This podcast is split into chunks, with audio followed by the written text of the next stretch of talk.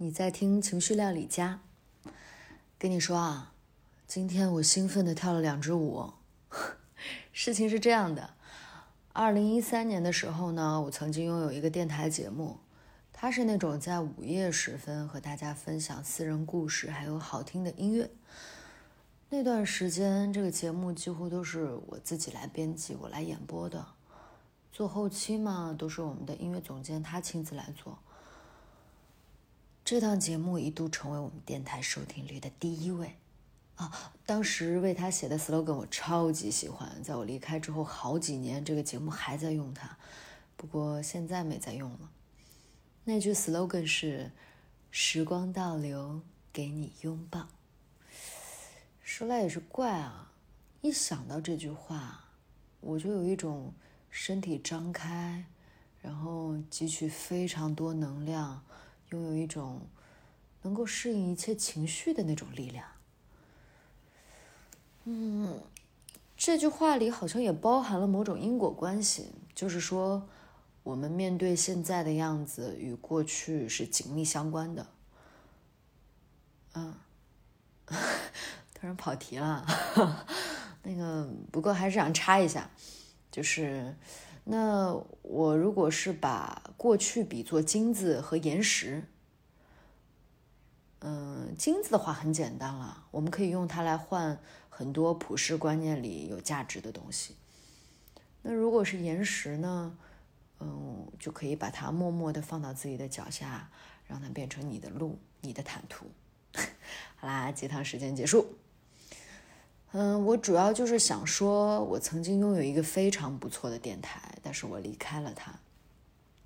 后来一直想把他找回来，可是工作、恋爱，还有还有一些陆陆续续发生的永远的别离，都像是立在我面前的一座大山，始终把我挡在那儿。重新做一个电台节目的想法，是从去年开始，非常频繁的涌现。那个时候，我遇到了我心里最棒的广播剧制作人陶吉尔。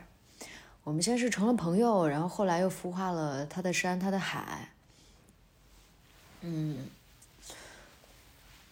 我翻了一下手机，是二零二一年呃十九号的凌晨一点十九分，我录了一个节目的试录 demo 发给了吉尔。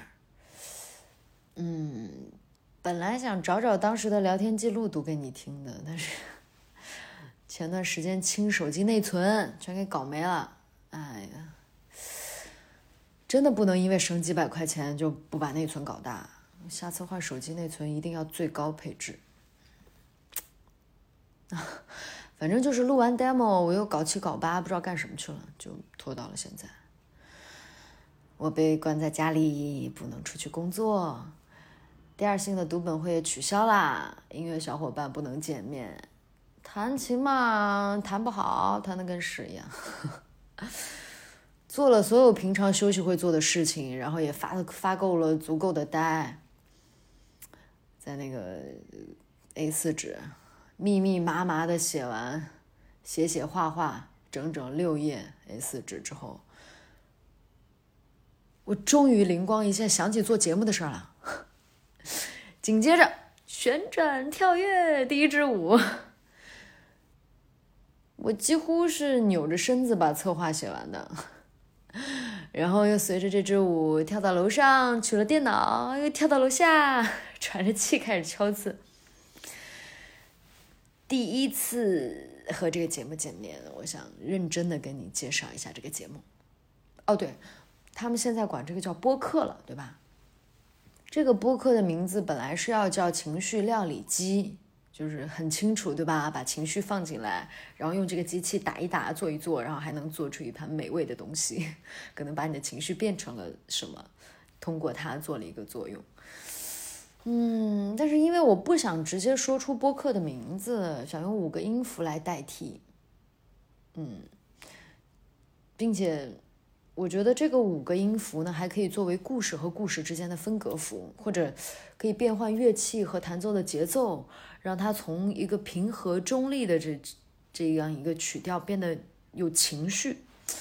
但是我和我的音乐小伙伴还没有成功找到满意的音符，所以我找出了我之前写的一句歌，啊，这是我的下下策，但是没办法，现在只能先将就这个下下策。那这个歌是这样的，我先喝口水，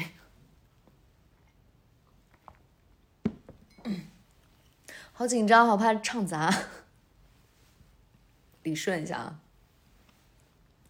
好是这样的，宝贝，别怕，天黑前就能到家，哪怕太阳落下，家就在那儿呀，家就在那儿呀，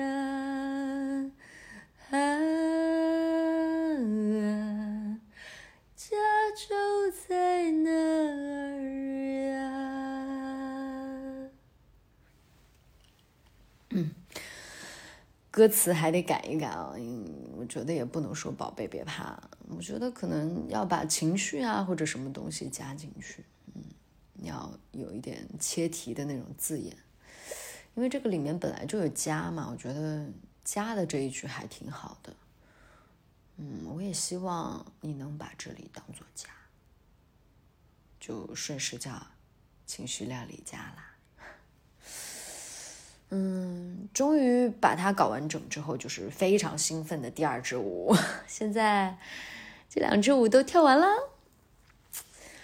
嗯，这么认真的介绍这档还没有问世的播客，我想对于你来说，它也是养成系的啦，是不是？怎么样？能把你大大小小的情绪，不管是碎片的、细节的、喜悦的、低落的、羞涩的，或者是愤怒的，都可以告诉我。那就让情绪料理家成为我们共同的家，好吗？好啦，那就这样，改天见啦。